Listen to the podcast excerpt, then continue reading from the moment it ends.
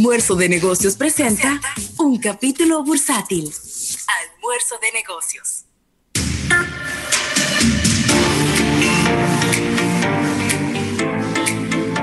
Bueno, y aquí estamos de regreso, dije que nos emocionamos con la tuna, Rafa.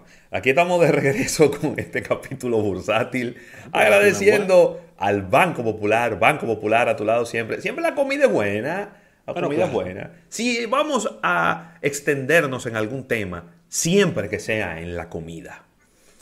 Gracias al Banco Popular, Banco Popular a tu lado siempre por este capítulo bursátil. Y aquí están ya los precios de los combustibles. El GLP mantiene su precio y el gobierno absorbió el 50% del alza de los demás combustibles. Déjame ver, que esta, letra tan, esta letra tan chiquita, déjame, déjame quitarme los lentes. Quítate los lentes. Sí, porque esto está chiquitico, chiquitico. Mira, la gasolina premium y la gasolina regular, en vez de subir 4.60 y 3.97, solo subirán 2 pesos por galón, asumiendo el Estado el restante del alza de manera que no impacte el consumidor final. También, déjame ver, la gasolina regular se venderá a 215, la premium a 228,60. Eh, el gasoil regular se venderá a 171,40 y el gasoil óptimo a 185,70. El GLP mantiene su precio, igual que el gas natural. Entonces, voy a hacer, voy a hacer un comentario que es un comentario, Rafael, coherente con lo que nosotros siempre hemos dicho en este programa. ¿Verdad? Porque si algo nosotros hemos sido en los 13 años que ya tenemos con este programa Almuerzo de Negocios, es coherente con el tema de los combustibles. Yo no estoy de acuerdo con que el Estado absorba una parte del precio de los combustibles. Yo no estoy de acuerdo con eso. Porque en vez de darle el toque institucional, el toque automático, el toque de legalidad que necesitan tener los precios de los combustibles, estamos retrocediendo 20 años a la época en donde el poder ejecutivo era que decidía el precio de los combustibles. Tú tienes razón, pero Ajá. y aquí viene el odioso pero, te estoy dando la razón adelante, pero, esto que se está haciendo es bajo la sombrilla que estamos en un estado de emergencia. Ajá. Entonces ahora resulta que el gobierno descubrió que estamos en estado de emergencia. Pero tenemos estado de emergencia desde marzo, Rafael. Sí, está bien. ¿Y este gobierno, desde cuándo tiene este gobierno? ¿Desde el 16 de agosto? Está bien, pero entonces en septiembre, en septiembre no había estado de emergencia, ni en octubre, ni en noviembre, ni en diciembre. Está bien, pero ahora es que están tomando las medidas, o sea, las medidas se van, las medidas no todas se tomaron juntas, se van tomando en el camino. Usted me disculpa. Eso es una medida populista y no estoy de acuerdo con ella. Ah, ya eso es otra cosa. Lo que tiene que, no es una medida populista. Violando una, una disposición legal. Eso es una violación a la ley de los hidrocarburos. No, no es una violación. Claro que sí. Estado de emergencia. No, es una violación a la ley de los hidrocarburos que establece, establece claramente cómo se ponen los precios de los combustibles en la República Dominicana. Sí, pero en estado de emergencia ahí mismo el Senado y la Cámara de Diputados se ponen de acuerdo para darles poderes extraordinarios a la presidencia para tomar ese tipo de... Eh, no la estoy justificando, no estoy de acuerdo con ella. Yo te estoy diciendo tú la estás justificando, tú la estás justificando. No, yo te estoy hablando de la legalidad de lo que se está haciendo. eso es ilegal. No, eso no es ilegal. Eso es ilegal. Lo que pasa es que el no, te, no, te, no te metas ahí porque después nos llama un constitucionalista y te va a decir que no porque la constitución no dice eso. No porque lo dice José Luis Ravelo. En un estado de emergencia se puede hacer el, en un estado de emergencia, en un estado de emergencia, viejo. Pero no en el, a ver, cuando hay estado de emergencia, ¿verdad? El poder ejecutivo lo solicita al Congreso de la República. Sí, exactamente. Y en, en la solicitud que hace detalla las disposiciones. Y dentro de las disposiciones que detalló el Poder Ejecutivo de lo que iba a hacer en el estado de emergencia, no estaba el tema de los combustibles. Hablaba de eh, limitación de tránsito, de cierre de eh, estos establecimientos, de apertura de estos establecimientos. Yo te voy a decir algo. Me voy a olvidar de eso porque yo no soy abogado. Pero lo voy a investigar. Eso es una medida populista que no resuelve nada. Todo lo contrario. Lo que hace es retroceder en lo que ya se había ganado con el tema de los combustibles. En vez de solucionar el problema de los combustibles, que yo estaría de acuerdo que el Poder Ejecutivo someta una modificación de la ley. Yo lo veo más grave de ahí. Tú sabes cómo yo lo veo. Sí. Y ahí dándote la razón en esa parte, pero con otra vertiente, de que la gente asume y dice, no están poniendo el 50% nada, ese era el aumento que iba, porque ¿dónde está el cálculo que me dice que iba a subir 5 pesos y, asumieron dos y medio. ¿Dónde está el cálculo? Eso es lo que dice la gente en la calle, lo que dice la gente en el pueblo. Eso es. Sí. Eso, es, o sea, ese de que asumimos el 50%, eh, ¿qué dice la gente? El 50% de una fórmula que nadie entiende. Es un título de periódico y eso no es así. Lo que asume la gente. Aunque sea cierto, ¿eh? Aunque sea cierto, pero eso es lo que dice la gente. O sea, eso no hay forma, Ravelo, de que quede bien en conclusión. Yo pienso que la manera correcta de hacer esto, que a lo mejor tiene todas las buenas intenciones, todas las buenas intenciones las tiene, porque ¿qué, qué está buscando esto? Está buscando mantener un precio de combustibles relativamente bajo. Perfecto. Pero ¿por qué mejor no nos vamos a la raíz del asunto. La raíz del asunto son los impuestos que se cobran por cada uno de estos hidrocarburos. Vayámonos a la raíz del tema y modifiquemos los impuestos a los hidrocarburos. Modifiquemos esos impuestos y expliquémosle a la gente la fórmula de los hidrocarburos.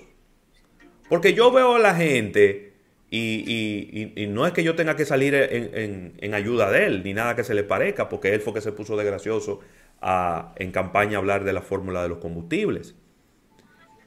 El ministro de Industria y Comercio, y por ahí han pasado muchos ministros de Industria y Comercio, no tiene la potestad de cambiar los precios de los combustibles. Porque el ministro, el ministro de Industria y Comercio está amarrado a la forma en como siempre se ha hecho y a lo que se supone que dice la ley. Entonces, lo que yo siempre exigí y hemos exigido en este programa, que se nos explique cómo se calcula. Eso es lo que nosotros hemos dicho aquí. Explíquenos cómo se calculan los precios de los combustibles. Que nadie lo sabe en la República Dominicana.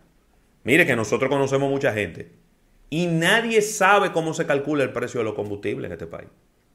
Solo tres personas en un departamento en el Ministerio de Industria y Comercio. Entonces lo que nosotros necesitamos es que nos expliquen cómo se calcula, porque de nuevo, al final estamos, desde mi humilde punto de vista, estamos retrocediendo, porque ahora es un dedo, es una firma, es una decisión de un ministro o de un presidente de la República el que coloca los precios de los combustibles. Bueno, porque lamentablemente es, una decisión es una decisión política, no comercial. Entonces ahí, ahí es que se daña todo.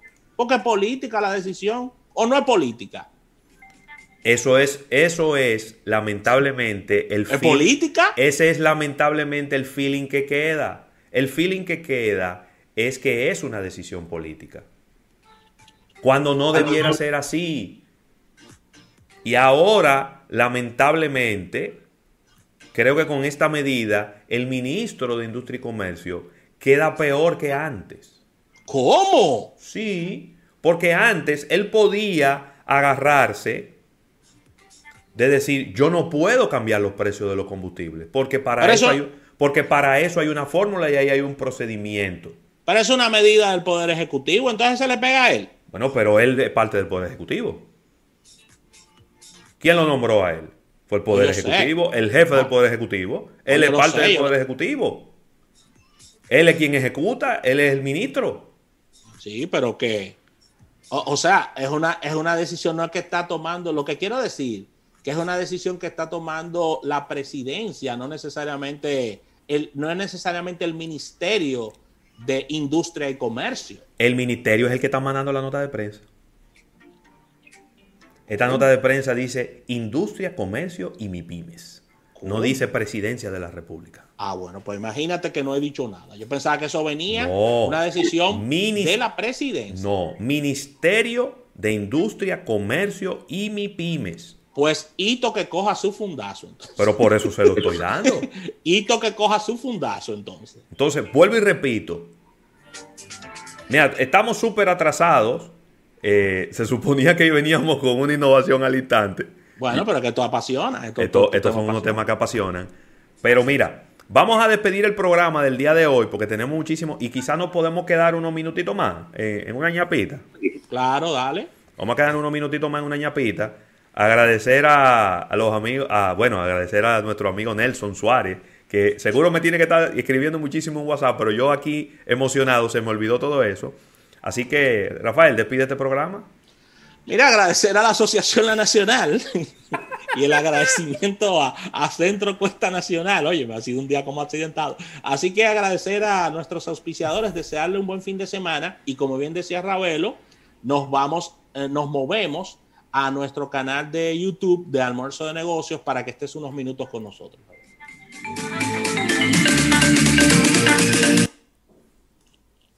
Ay, Dios mío. La verdad es que uno. La verdad es que uno se emociona con estos temas. Mira, eh, Rafael. Bueno, yo espero que dé tiempo de poner esos dos breaks comerciales. Déjame yo ver qué me dice, qué me dice Nelson aquí. Que quite la promoción. Exacto, está bien. Él lo sabe. Mira, eh, nada, yo de nuevo, ya para cerrar este tema, yo pienso que inclusive, inclusive cuando estamos en un momento, en un estado de emergencia, cuando estamos en una situación excepcional, yo creo que tenemos que tratar de hacer las cosas de la manera más institucional posible.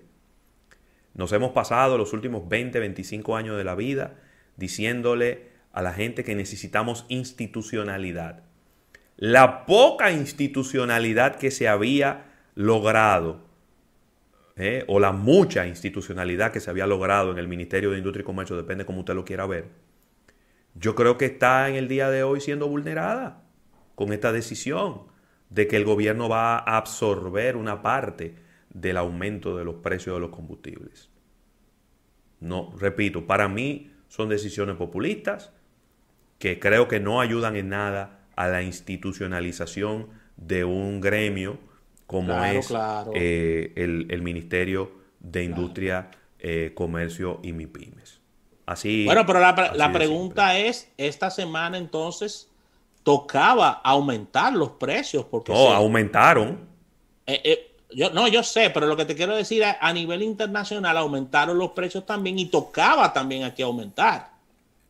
Esa es, esa es la, gran, la gran pregunta ahí, ¿eh? Mira, todo subió. Lo único que no subió fue el GLP y el gas natural. Después todo subió. 2 pesos, 1.90, 60 centavos, 1 peso, 20 centavos, 30 centavos, 60 centavos, 1.80. Todo subió. Todo subió. A pesar que el dólar está bajando. Dice aquí que la tasa de cambio es 58,23. Eso es más bajo. Sí que lo que llegamos a tener en algún momento que andaba por 58.60 y 58.65. Es decir, que no es un tema de la tasa de cambio. Bueno, bueno, nada, yo... Esa, es la que hay. Eh, tengo una, una nota por aquí, Rafael. Una nota positiva, si se quiere, porque habla de... Hay una nueva vacuna que está ahí, a las puertas de, de, aparecer en este escenario. Una nueva vacuna. Una nueva vacuna. Oh. Una nueva. yo, oí hablar de la de Johnson Johnson. No sé ¿Esa es? Esa misma es. Esa es la vacuna de Johnson Johnson.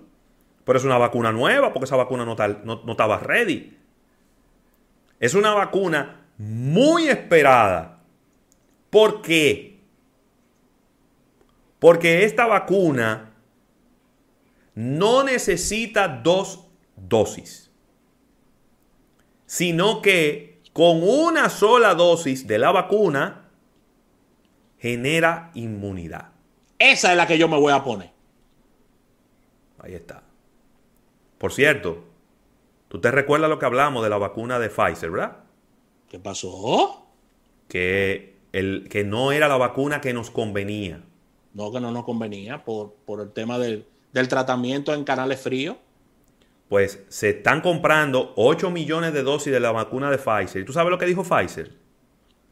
Yo no tengo problema, yo se la vendo, pero yo no me hago responsable. Ustedes son los que tienen que mover su vacuna, yo no. Yo se la voy a entregar ya y ustedes resuelven. ¿Y qué fuente fría tiene el gobierno para mover eso? Ya tú estás entendiendo.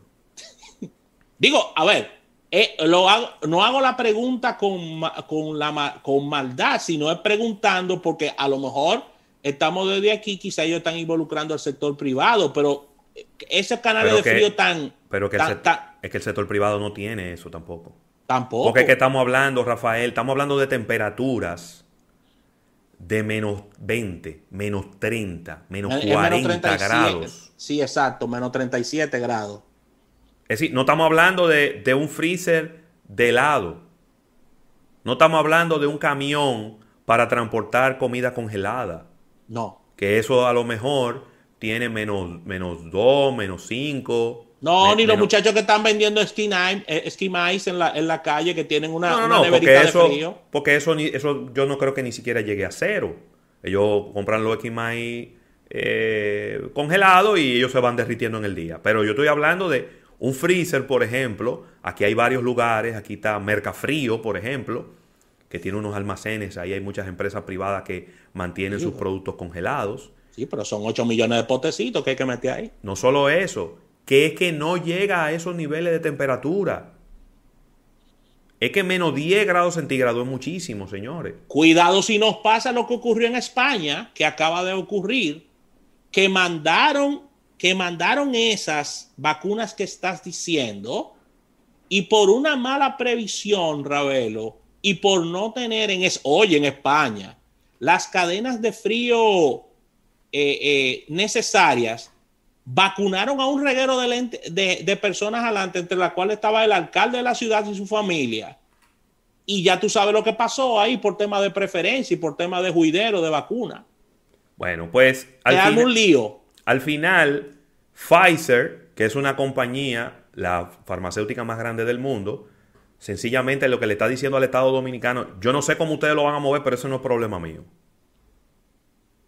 ¿Sabes qué es lo que hacen? Eh, un barco te lo deja ahí en, el puerto y dice, ya llegaron y... No, eso no se mueve por barco, eso lo van a mover en avión. ¿Eso lo mueven en avión? Sí, eso lo mueven en avión, porque que en barco, imagínate tú, cogiendo solazo en el mar, no puede. Eso hay que traerlo en un avión, pero Vamos a ver si al final se puede mantener una cadena de frío. Ojalá que se pueda. Eh, pero yo creo que, y por eso yo siempre decía, independientemente de que tenga el nivel de efectividad más alto, yo entendía que la adecuada para nuestros países era la de AstraZeneca, que inclusive se puede manejar hasta, hasta en 2 grados, ni siquiera es por debajo de cero. Es decir, tú me quieres decir que yo puedo tener mi vacuna en la nevera de la casa. En, el freezer de tu casa. En el freezer, sí, en el freezer de la nevera de mi casa. Que no es algo, es decir, eso es una, una analogía porque al final nadie va a tener una vacuna en su casa porque sí, sí. eso no es para manejarse de manera individual.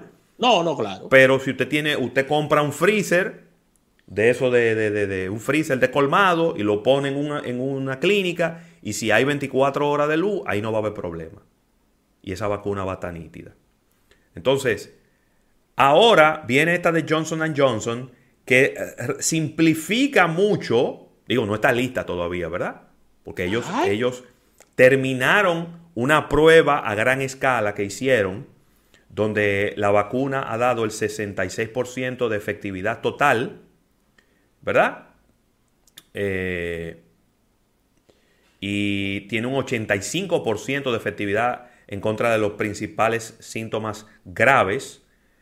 Y eh, bueno, no sé cuál es la temperatura a la que tuviera que, eh, esta no dice a qué temperatura hay que, hay que mantenerla.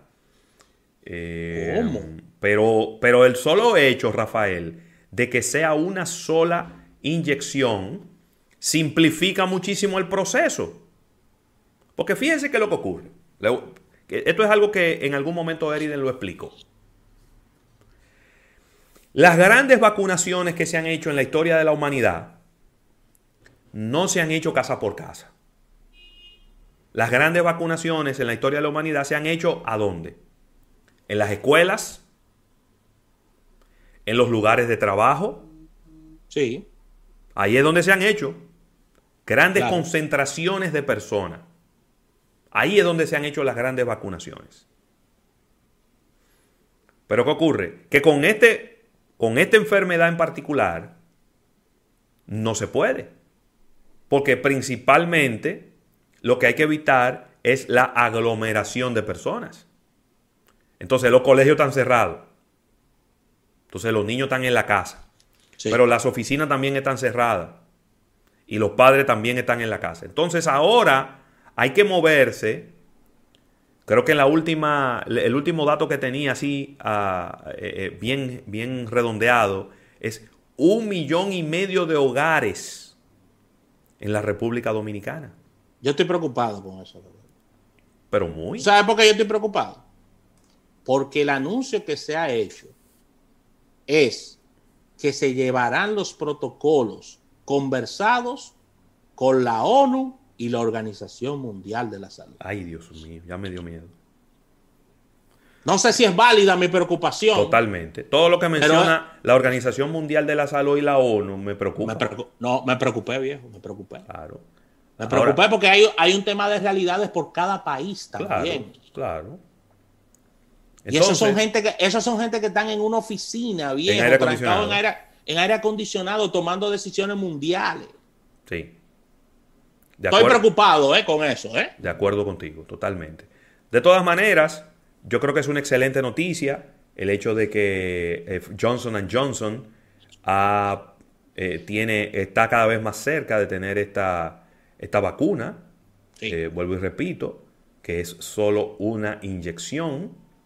Y, y qué bueno, qué bueno que tengamos cada vez más opciones porque al final eso es lo que necesitamos, tener más opciones para ver qué es lo más rápido que podemos vacunar a la mayor cantidad de personas en el planeta para ver si por fin frenamos el avance de esta enfermedad que al final de la historia yo no sé, no hay ningún sitio en el mundo, Rafael, que esté controlado. ¿Hay algún sitio en el mundo donde esté controlado esto?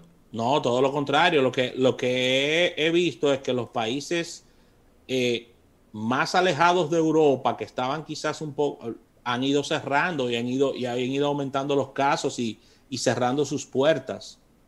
Inclusive Alemania está hablando de un cierre hasta, hasta, hasta abril. Mira, está diciendo Irving Mercedes que la presidencia habló de que se va a utilizar, se va a vacunar utilizando el padrón electoral. Me preocupo más. Pero ven acá, bien. Pero venga. Pero ven acá. Señores, ¿y a cuándo se han hecho unas elecciones organizadas en este país?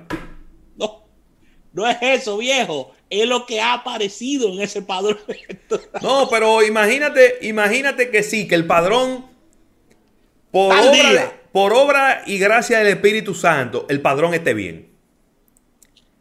Entonces tú vas a tener que ir a la, a la mesa donde tú votas a que te vacunen. Pero los menores de edad, ¿dónde lo van a vacunar? Que no votan. No, pero es que, es que inmediatamente tú me estás hablando de ¿Eh? eso. Ya tú me, es que ya tú me estás hablando de, aglomeración de personas, de que tú me estás hablando de eso. Ya, ¿Te ya me estoy asustando. ¿Te acuerdas las primeras elecciones en marzo? Cuando el virus todavía estaba controlado.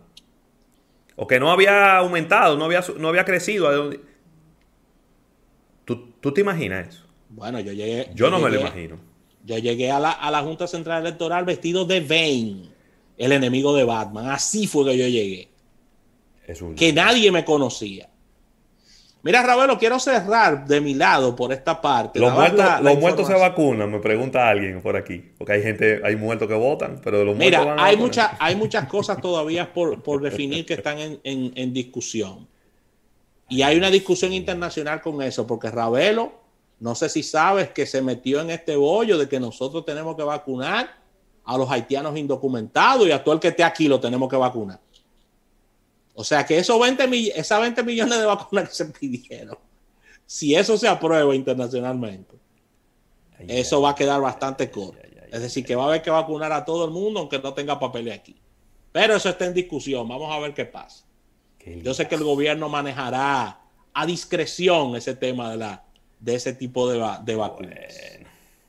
Mira, Ravelo, dabas la información de lo bien que le estaba yendo a Barbie en el año 2020. Ajá. Barbie, y Barbie no se queda atrás, verlo en el 2021. Aquí veo los lanzamientos y estoy sorprendido. Mira, aquí reaparece el Ken en silla de ruedas y con un afro. Oye, ¿por qué tú te ríes? Oye, pero te voy a mandar la foto aquí, te la voy a mandar ahora para que tú la veas. Aparece una Barbie vitiligo, aparece una Barbie fashionista y aparece una Barbie negra con un afro como Amar a la Negra. Y, un, y, un Ken, y un Ken moreno con, un pelado a lo Will Smith cuando era el, príncipe de Bel Air. Así que Barbie acaba de lanzar un reguero de Ravelo de, variedad de sus, de sus modelos. No se deja morir esta marca. Ken en silla de ruedas, Ken con pelo de afro y la Barbie con vitiligo. Eso es los lanzamientos aquí. Inclusivo totalmente este tema de la Barbie. Qué complicado está eso, mi hermano. De verdad que yo no, yo no, yo déjame mandarle, mandar esto para que lo publiquen en redes sociales. Yo estoy que no, yo estoy que no quiero ni hablar de ese tema. ¿Eh? Porque al final yo creo que también eh, eh, hay mucha necesidad de, de la gente tiene mucha necesidad de verse reflejado en estos iconos. En, las, en, las muñecas. Mira, yo quiero hacer, quiero hacer un comentario, ahora que, que, hablamos de este tema de inclusión, de que la, la, República Dominicana debe, debe mirar las cosas ya con... está frizando, Rafael, te estás perdiendo. Un poco más de seriedad y de, y de ver... Oh, me estoy frizando. Ahora, sí. Déjame ver qué Adelante. Déjame salir de aquí. Adelante que la República Dominicana debe comenzar a ver eh, temas de manera más seria porque eh, el presidente Biden ha nombrado a un nuevo encargado de negocios de la embajada de los Estados Unidos en lo que llega el, el, nombramiento estadounidense de un nuevo embajador o embajadora para la República Dominicana. Pero el encargado de negocios tiene una importancia eh, capital en la embajada. segundo al mando. es el segundo al mando, ¿no? Y a través de ese el que se canalizan los negocios también, hay que decirlo. Claro. Y la gente se ha centrado en la, en, en, en la, en la sexualidad, en, en temas eh, banales de que él viene con un esposo, que él es gay, que esto, que no está mal. Óyeme, nosotros lo que debemos de investigar es el perfil desde el punto de vista de negocios de esa persona que viene para acá a ver qué provecho podemos sacarle y qué y cuáles serían las relaciones con relación al tema de, del vínculo y de, y de nuevos negocios que podemos hacer en República Dominicana con relación a su llegada, Ravelo. Totalmente. Esa debe ser la visión. Totalmente. La conversación, que si viene con un esposo, que si viene con un... Eso, señores, pero por favor vamos a, vamos a, ver las cosas más desde el punto de vista de negocio. Entonces, por eso, por esa situación, no vamos a hacer negocio con ellos. No, esos son los. Me pregunto. Esos son los que sintonizan Telemicro a las, a las 11 del mediodía. ¿A las 11? ¿Y qué, qué hay? ¿Y qué hay a las 11 del mediodía? Eh, la vida es mía, ¿no? La belleza es ah, la vida es. Oh, ah, la vida es bella, la vida es mía. Ok, ok. Sí, haciendo ejercicio y cosas. Sí. Eh, pero señores, vamos a darle un poquito más de seriedad a esto, que son son nombramientos que hay que revisar el perfil, ver el currículum, eh, ver cuál es la especialidad, todo esto, y no, no centrar la conversación en temas tan banales como este, que sí. Totalmente, totalmente de acuerdo contigo. Se, van, se van con el amague. Así mismo. Así que con, esta información cerramos. Gracias al público que se ha quedado con nosotros. Claro. En esta ñapa eh, de viernes de almuerzo de negocios y desearles un excelente fin de semana a todos ustedes. Pásenla bien. Ya no hay más, ya no hay más día de fiesta, ¿eh? No hay más día de fiesta. Vamos a a trabajar, ¿eh? Bueno, pero ¿y qué día cae 27 eh, de febrero? Sábado. para sábado. Ah, bueno, no, pues no. Eso ya no, ya no hay más días, como bien dice. Creo que es el, déjame ver, el primero de mayo. Es sábado también. No, fíjate de eso. Hay que esperar hasta, el Viernes Santo. Hay que esperar hasta el Viernes Santo para. Ah, Viernes Santo. El Viernes Santo. Eso, es, abril. Que en este año cae viernes. Muy bien. Así que con eso despedimos, señores. Buen fin de semana. Pásenla bien y sean buenos ciudadanos, como decía la comunicadora que. Bye.